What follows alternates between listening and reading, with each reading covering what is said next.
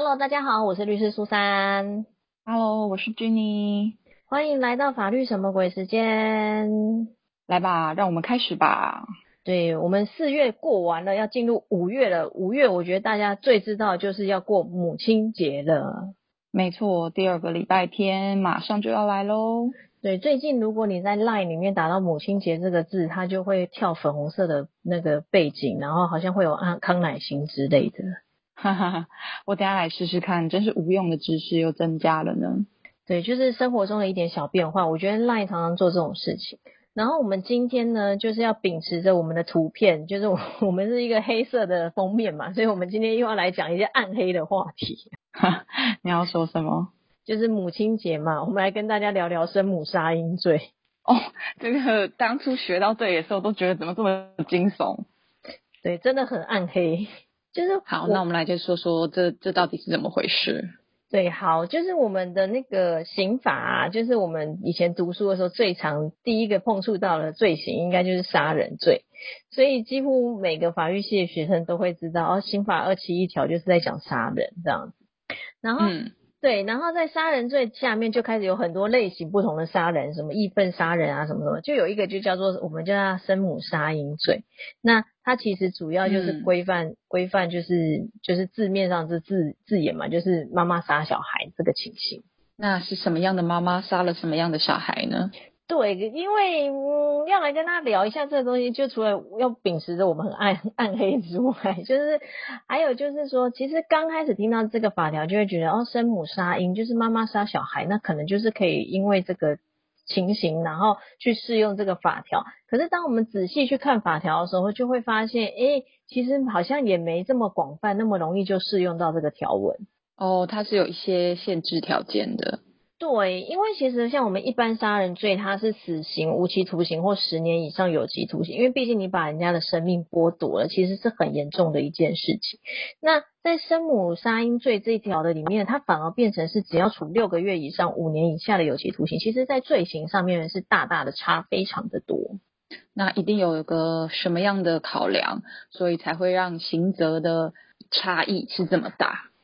对，这其实就是法条那时候它的立法的一个目的是认为说，就是呃，就是刚生产完的妇女啊，或是就是在生产当中的妇女，可能因为就是生小孩这件事情，会造成她的心理冲突啊、情绪不稳定啊这些情形，所以才就是会把小朋友杀掉。那在这种情况下，其实我们应该要稍微就是有点体谅他、怜悯他这样子，因为毕竟生小孩的压力也是蛮大的，所以就会在这个情形下把他的刑责有点就减轻了。嗯，但是呢，这个条文会出现一个问题，就是呢，我们仔细去看它条文的时候，它是讲说妈妈在生产的时候，或者是辅生产后，辅就是刚刚的意思嘛，刚刚生完产以后杀掉小孩的话，才会适用这个法条。所以你的小孩已经顺利的诞下，然后你也完成了这些程序之后的一阵子，就不符合这个条件了。对，如果说依照法条的条文上看的话，好像就会不符合了。如果不符合，你就会回到一般的杀人罪去了。嗯，就回到原本就是比较正常，在杀人罪那个条那这个章节里面，大部分的刑责都是比较高的。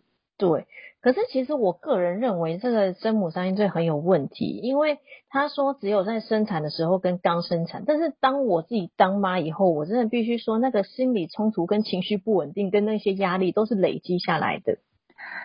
不一定是刚生产之后就对了。对，因为有可能就是你带回家以后，小朋友每天哭，白天哭，晚上哭，天天一直哭，然后哭到你都没有时间睡觉，然后那种情绪啊，就是很无助，需要人家帮忙啊，然后就压力很大，那个都是堆积，而且是日子一直一直下来的堆积的。嗯，也是很辛苦的状况。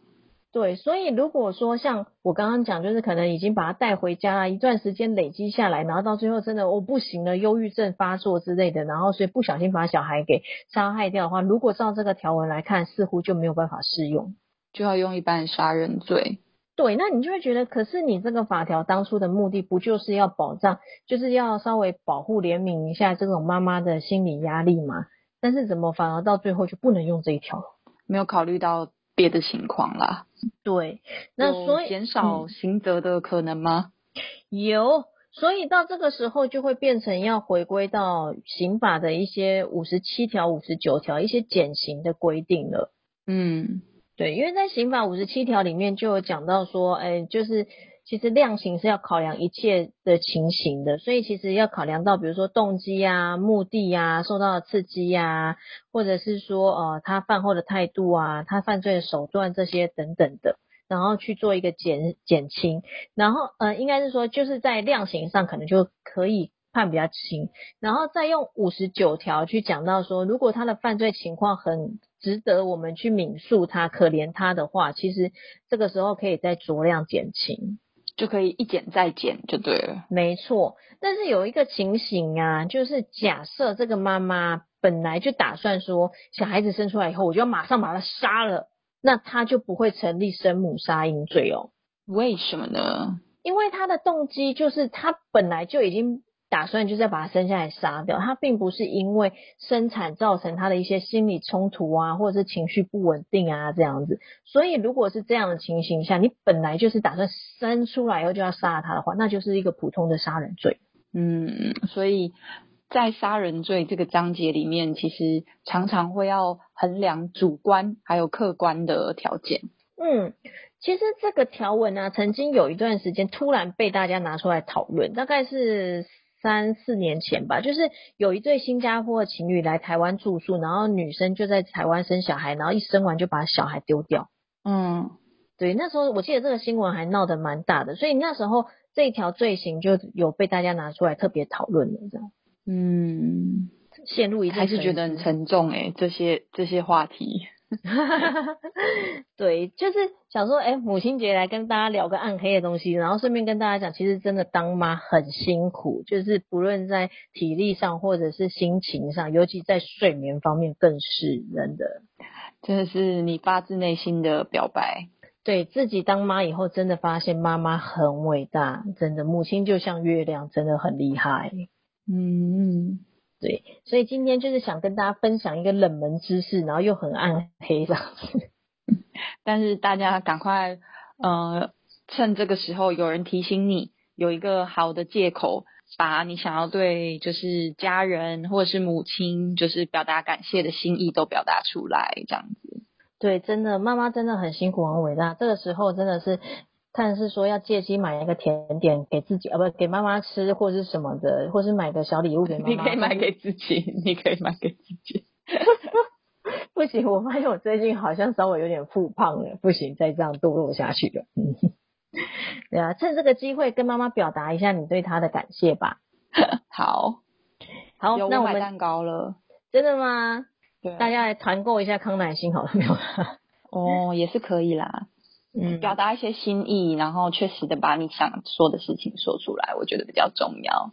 真的，因为有时候机会就这么难得嘛，有时候就刚好那个 moment 想说什么话，就赶快说一说，不要让自己有所后悔。这样，没错，用一个温馨的收尾。我们真的是一个有趣的节目，就是讲暗黑的题目，然后再来温馨收尾这样子。